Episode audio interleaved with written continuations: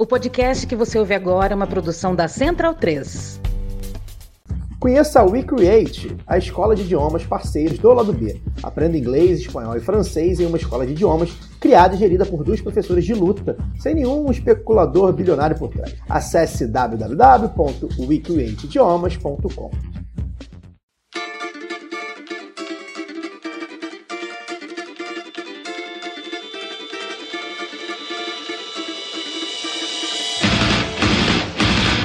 Olá, ouvintes da Central 3. Sejam bem-vindos. Eu sou Fernanda Castro e esse é o seu Lado B Notícias, o semanário de notícias do Lado B do Rio, com temas que precisam de uma atenção maior, mas de forma mais objetiva. Para ouvir debates de maneira mais profunda, continue ligados no nosso programa de sexta.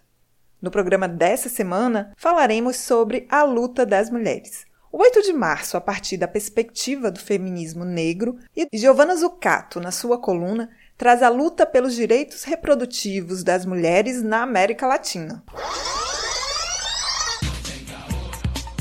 Compre a sua camisa Do Lado de Cá Não Tem Caô, vendida pela Zeta Nossa em parceria com o Lado B em www.zetanossa.com.br.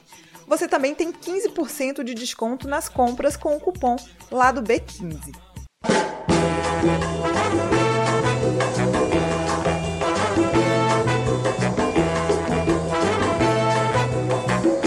O 8 de março marca a organização e luta das mulheres em todo o mundo pelos seus direitos. A data tem sido renovada com a inclusão de demandas a partir das mulheres negras. Para entender as perspectivas que o movimento de mulheres negras apontam ao enegrecer o 8 de março, eu converso com Dara Santana, militante da Marcha Mundial de Mulheres e do Fórum de Mulheres Negras no Rio de Janeiro.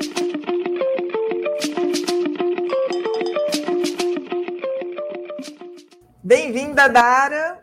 Para começar, eu queria que você falasse como é que é pensar o 8 de março a partir da perspectiva das mulheres negras. Então, eu acho que no Brasil, quando a gente fala de mulheres, né, a nossa população é majoritariamente negra. Então, se a gente está debatendo mulheres, seja no geral, a gente está falando sobre mulheres negras também. O recorte é necessário, e aí Lélia Gonzalez vai falar sobre isso, né? Porque tanto no movimento negro quanto no movimento feminista, as mulheres negras se deparam, seja com racismo, seja com machismo.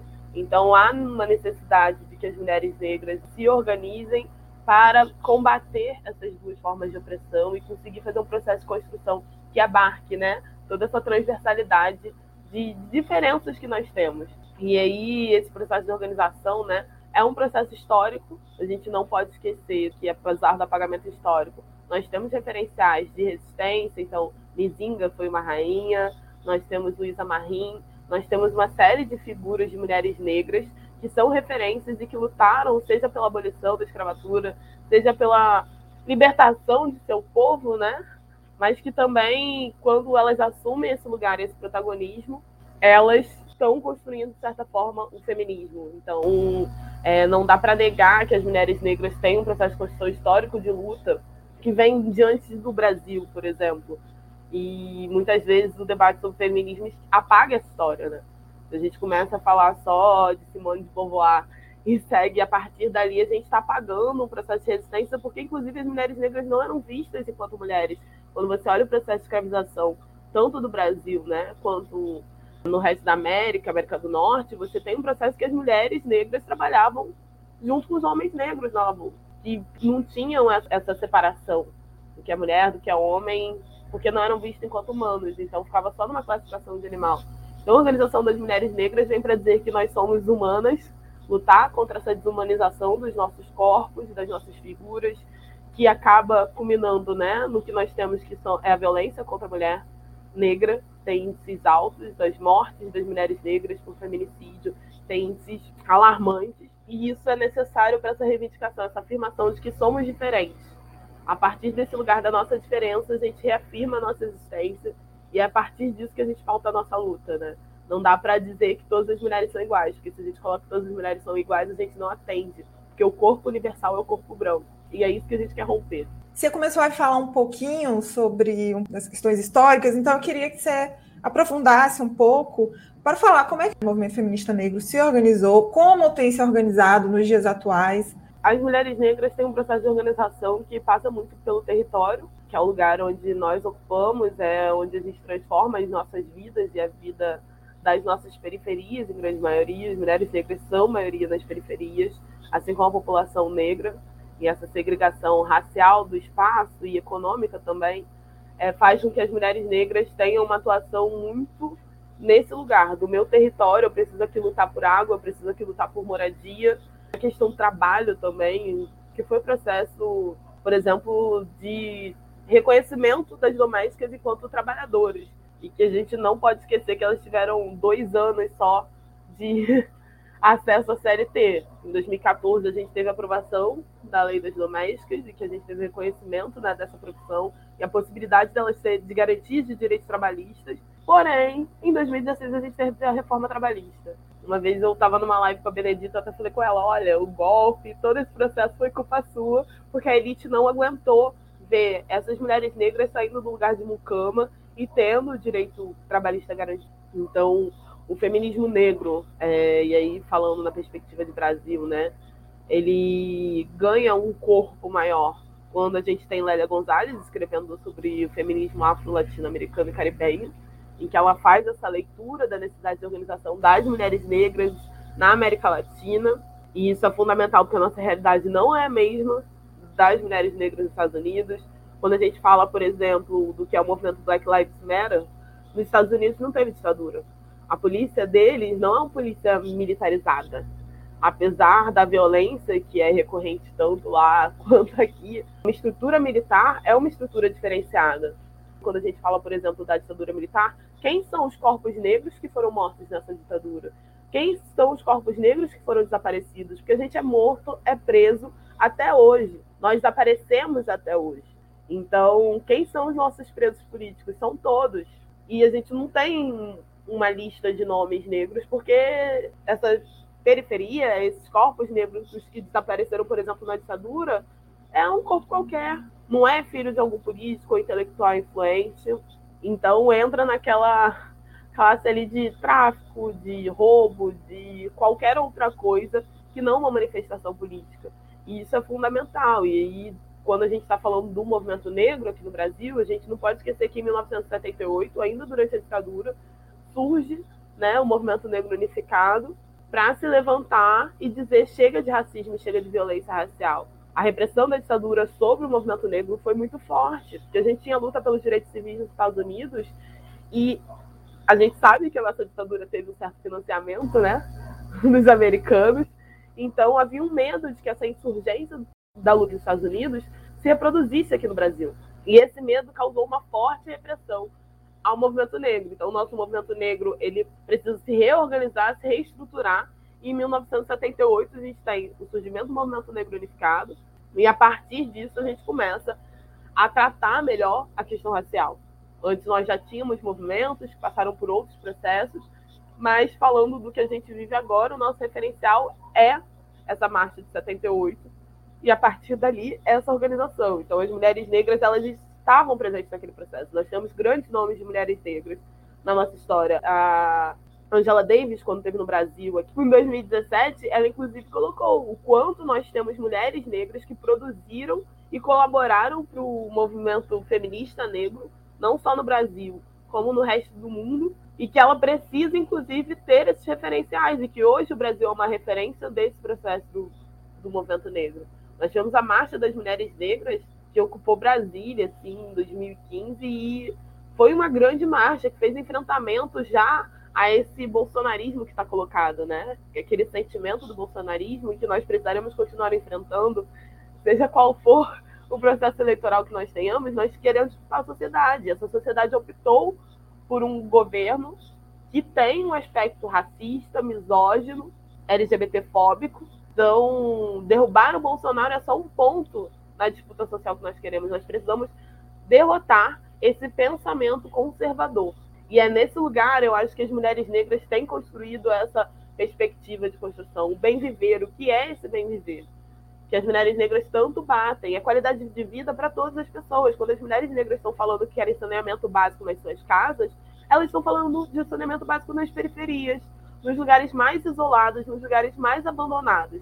E se a gente consegue colocar nas nossas periferias o saneamento básico decente, renda básica, alimentação, direito ao lazer, a gente está falando de uma transformação que não é só para as pessoas negras. A gente está falando de uma transformação que é geral. Nós somos na base da pirâmide, então se melhora a vida para a gente, melhora para todo mundo.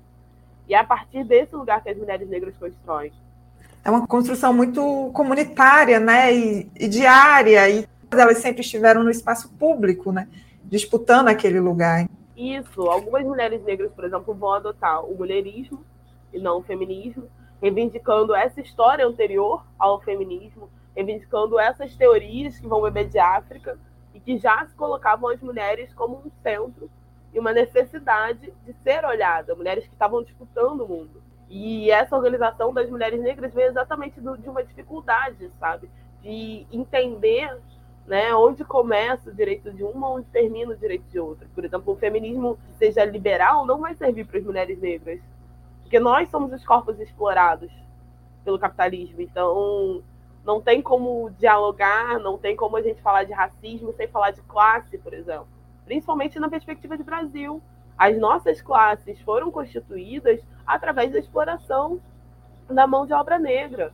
As indenizações pós-escravatura foram pagas para as famílias que tinham fortunas de escravos. Os negros e negras foram deixados marginalizados, numa expectativa, inclusive, que hoje a população fosse embranquecida no país eu li uma matéria, uma entrevista certa vez com Sueli Carneiro, que ela fala que o movimento feminista no Brasil ele foi enegrecido, né? E aí eu queria que você falasse um pouco assim, qual é a agenda que vocês têm colocado, como se dá essa construção, como é que tem sido pautado o, feminismo no Brasil a partir das mulheres negras?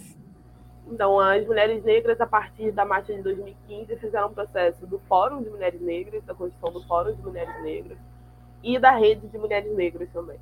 Então, existem esses dois grandes espaços de convergência das mulheres negras, onde as mulheres negras se reúnem.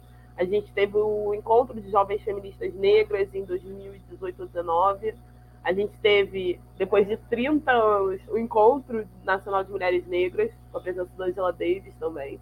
E é difícil, por exemplo, fazer esses encontros porque negros e negras não detêm capital e a quem interessa a nossa organização. Hoje, 2022, nós estamos falando com maior tranquilidade sobre racismo, sobre machismo.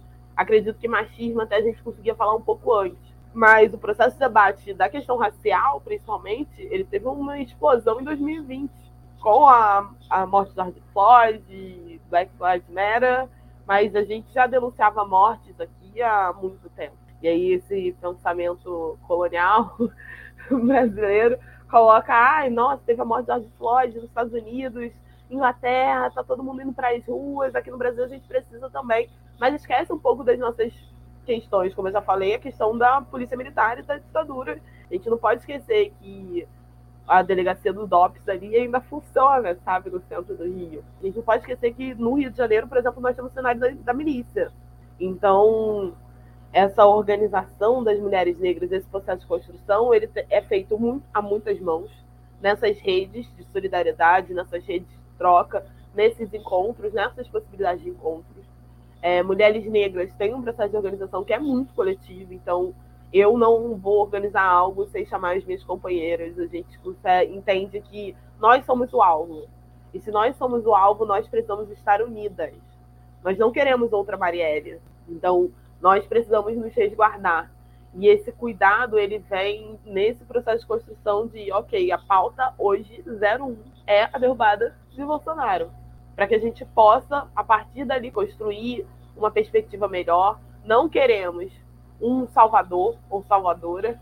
O que nós queremos para o próximo período é estar sentadas na mesa dialogando e construindo política. Então, a necessidade de disputa eleitoral de mulheres negras, a necessidade de mulheres negras estando em ministérios, e não estou falando só de Secretaria de Promoção de Igualdade Racial, eu estou falando de Ministério da, da Cultura, eu estou falando de Secretaria de Mulheres, eu estou falando da Casa Civil, eu estou falando que nós queremos mulheres negras, porque nós temos mulheres negras formadas e que pensam, elaboram, produzem, constroem alternativas.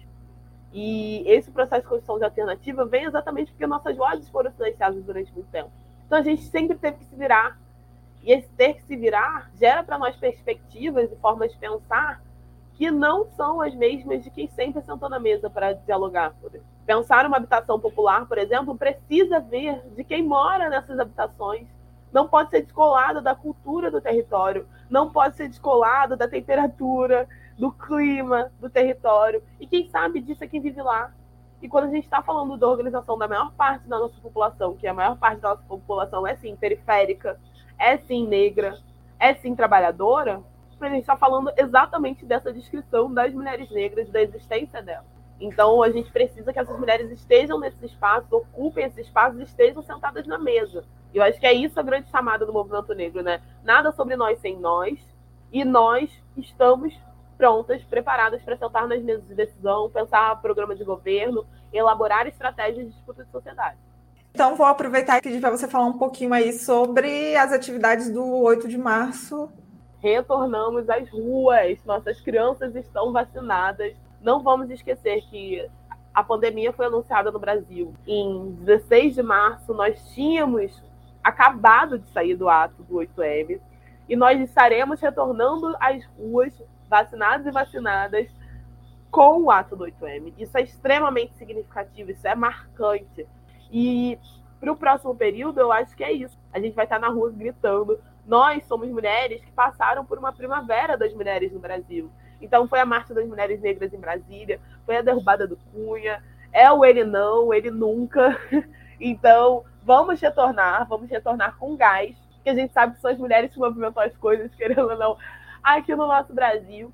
E o gás é de derrotar esse bolsonarismo, derrotar qualquer conservadorismo, a nossa retirada de direitos. As mulheres estão liderando o índice de desemprego do nosso país. Então, nós queremos o bem viver do movimento negro, nós queremos ter estabilidade, nós queremos não, o não sucateamento, porque se a gente tem uma sociedade né, que vai debater que licença maternidade é muito cara para a empresa, a gente tem uma sociedade que está dizendo que ter filho não vale a pena. Ou seja, não é uma sociedade da vida. E é por isso que a gente está se organizando. A gente precisa de licença maternidade, porque a licença maternidade precisa ser entendida enquanto estamos gerindo as nossas crianças. E a licença paternidade precisa ser ampliada também para que esses homens possam fazer parte do processo de cuidado e a gente não fique sobrecarregado. A gente precisa de direito reprodutivo, de saúde pública. Nossas mulheres negras, principalmente, são usuárias do SUS, em sua maioria. E a gente teve o sucateamento do, do SUS, a gente teve a PEC do fim do mundo aprovada, né? E o SUS aí 20 anos sucateamento, a gente ainda está no começo e olha o que nós passamos por uma pandemia, então uma necessidade da gente olhar para o público com muito carinho, porque é esse público que vai defender a vida das mulheres negras. Não vai ser o capital, não é o enriquecimento de uma ou de outra que vai fazer com que a gente tenha acesso, todas nós, hospitais. Então nós precisamos disputar esse público. Então, hoje, no 8 de março, a gente precisa estar tá na rua a gente precisa ocupar a rua, a gente precisa celebrar primeiro estamos vivas. E não existe nada que afronte mais esse conservadorismo do que mulheres negras vivas e dizendo que vamos derrubar esse governo e vamos pedir mais. Nós queremos mais, nós queremos a manutenção das cotas raciais, nós queremos estar nos espaços de poder, nós iremos eleger mais mulheres negras e nós não vamos descansar enquanto não tiver igualdade para todas nós e contamos, inclusive, não só com a presença das mulheres, porque é responsabilidade de todo mundo, o mundo igual. Ouvinte Lado B tem 10% de desconto na veste esquerda com o cupom Lado B. Acesse www.vesteesquerda.com.br. Seguimos para a coluna de Giovanna Zucato.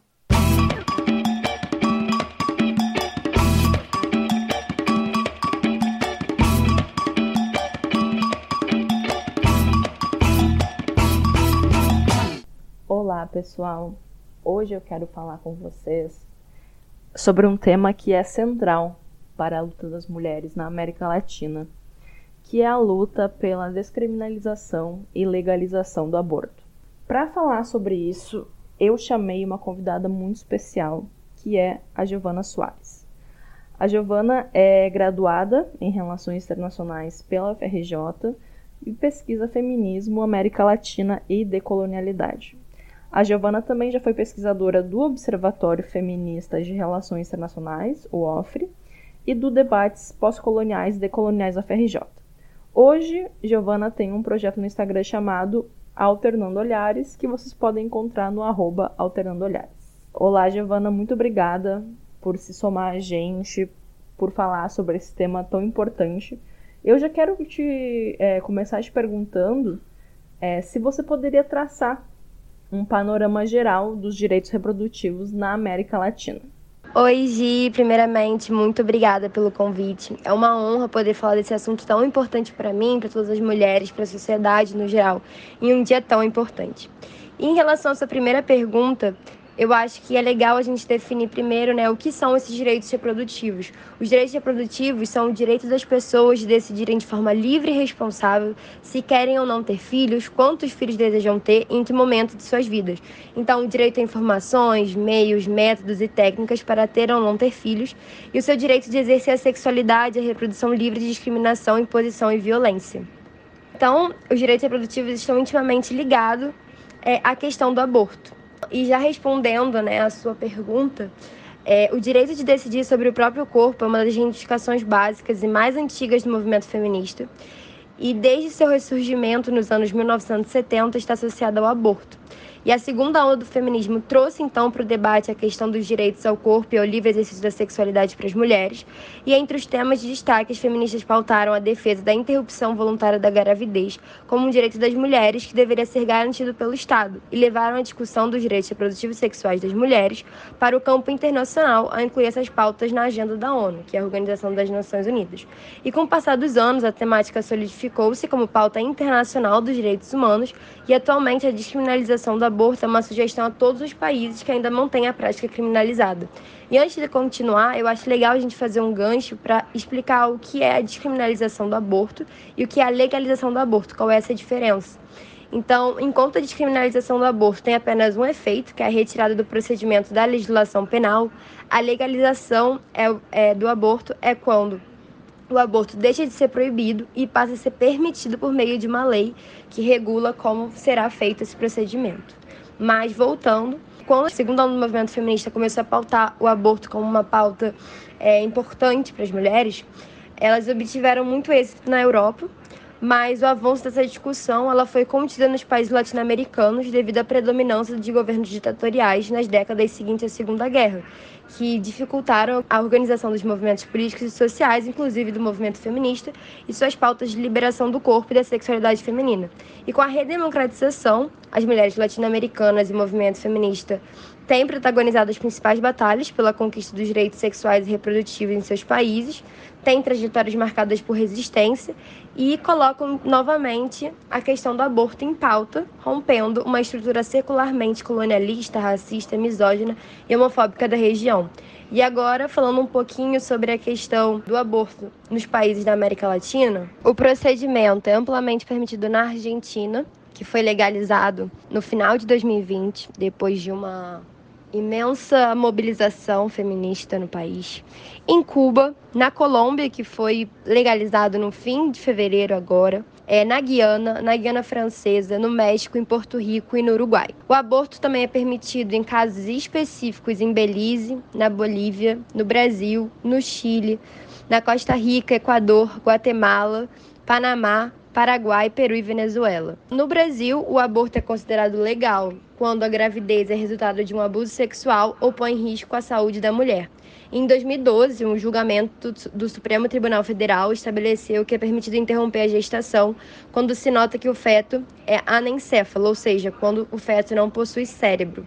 E o aborto é totalmente proibido, criminalizado em El Salvador, Haiti, Honduras, Jamaica, Nicarágua, República Dominicana e Suriname. E aqui cabe destacar que, mesmo nos casos específicos previstos em lei, uma série de restrições dificulta o acesso das mulheres ao direito à interrupção de gravidez nos países latino-americanos. E, para fechar essa resposta, eu queria trazer a informação de que, para articular a luta dos países da América Latina e do Caribe pelos direitos reprodutivos e sexuais, em especial a descriminalização do aborto, se instituiu o dia 28 de setembro como o Dia Latino-Americano e Caribenho pela descriminalização do aborto, a partir da Declaração de São Bernardo Bernardo.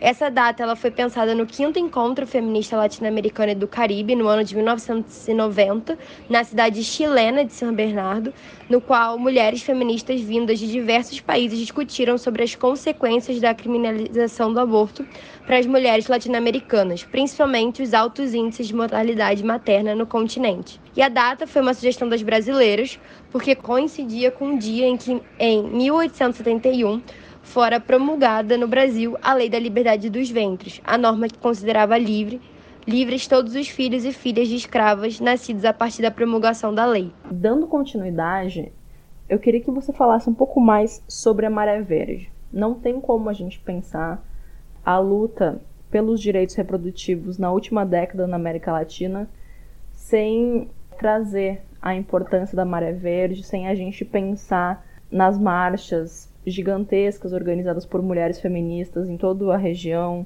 aquela imagem de milhares panos verdes erguidos. Então, queria te pedir para falar um pouco sobre isso, destacando quais as origens desse movimento e quais seus principais impactos. A Maré Verde é a denominação dada aos movimentos feministas que lutam pelos direitos reprodutivos das mulheres em todos os países latino-americanos, ou seja, a Maré Verde é um movimento de caráter transnacional. E fala-se em uma maré verde em referência aos lenços de origem argentina simbólicos desta luta. Ou seja, em 2003, a campanha nacional pelo direito ao aborto legal, seguro e gratuito da Argentina é, escolheu como seu símbolo o lenço verde. Provavelmente muitos de vocês já conhecem, ele está em muitas fotos e hoje ele é usado em muitos países para simbolizar essa luta. Sobre os impactos da maré verde, é, a mobilização desses movimentos feministas nos países da região é essencial para combater as políticas de gênero conservadoras do sistema patriarcal e resistência contra grupos que impedem o total asseguramento dos direitos reprodutivos e sexuais das mulheres. Então, a Maré Verde tem tomado força e conquistado feitos históricos no avanço dos direitos sexuais e reprodutivos. Como a gente pode ver, nos últimos anos a gente vem numa onda de legalização do aborto na região. Argentina, México, Colômbia, e a gente não vê a hora do Brasil também conquistar esse direito. Para terminar, quero te pedir para falar um pouco então sobre as razões pelas quais tem sido tão difícil avançar a pauta dos direitos reprodutivos no Brasil. Sem dúvida, a influência da Igreja Católica e de paradigmas religiosos na construção de políticas públicas impede o avanço da pauta de direitos reprodutivos, não só no Brasil, mas como na América Latina como um todo. Aqui na região, o aborto é tratado como uma questão moral e não como um problema político. E falando especificamente do Brasil, o Bolsonaro ele coloca os direitos reprodutivos e a saúde das mulheres no alvo do governo federal. A Damares, que é a ministra da Mulher, Família e Direitos Humanos, já se posicionou contra o aborto em qualquer circunstância. E a força dos setores fundamentalistas e religiosos no país ameaça o cumprimento da lei. E o aumento do número também de políticos conservadores com viés ideológico de extrema direita no Congresso Nacional, muitos ligados a movimentos religiosos, encorajou o desarquivamento de propostas retrógradas, como uma proposta de emenda à Constituição chamada PEC da Vida, que prevê constar na Constituição Federal que o direito à vida seja garantido desde a concepção. E cabe destacar aqui também que nos primeiros dois anos do governo Bolsonaro, a quantidade de propostas que tentaram criminalizar ainda mais o aborto foi três vezes maior do que as favoráveis à descriminalização. Então, o debate no Brasil é fortemente constrangido pela influência da Igreja Católica, que tem na criminalização do aborto o carro-chefe da sua cruzada moral. Muito obrigada, Giovana. Tenho certeza que todo mundo aprendeu muito sobre esse tema que é tão importante, né, e que no Brasil muitas vezes tem passado até de certa forma despercebido, né, aí na, na agenda de lutas, mas a gente não pode perder de vista os direitos reprodutivos como uma agenda central para a luta das mulheres, para a luta emancipatória das mulheres. A gente tem avanços importantes na região, como o caso da Argentina, ou mais recentemente o caso da, da Colômbia, mas a gente também não pode perder de vista que a gente vive uma região em que muitos países ainda proíbem o aborto sob qualquer circunstância, né? Já falei sobre isso recentemente. Então, é importante nesse 8 de março que a gente siga lutando pelo real direito das mulheres terem autonomia sobre seus corpos. considere se tornar um apoiador do lado B na Aurelo, a primeira e única plataforma que remunera os podcasters a cada play. Você pode nos apoiar a partir de R$ reais, com direito a conteúdo exclusivo e participação em sorteios. Se você já é apoiador pelo Padrim ou pelo PicPay, considere se migrar para Aurelo. Por enquanto, a Aurelo só aceita cartão de crédito, beleza? Saia da caixinha, teste a Aurelo e ajude ainda mais o lado B. Para quem não pode ou não quer ajudar financeiramente de maneira mensal, mas quer pingar um trocadinho no lado B de vez em quando, pode fazer o Pix para ladobdorio@yahoo.com. As trilhas desse programa foram o drama da Humana Manada da banda El Efecto, Eu tá vendo no copo de Noriel Vilela, o rap do surfista do grupo Geração, Salvador e Apache da banda Ifá Afrobeat. Fique ligado no nosso programa de sexta e até semana que vem.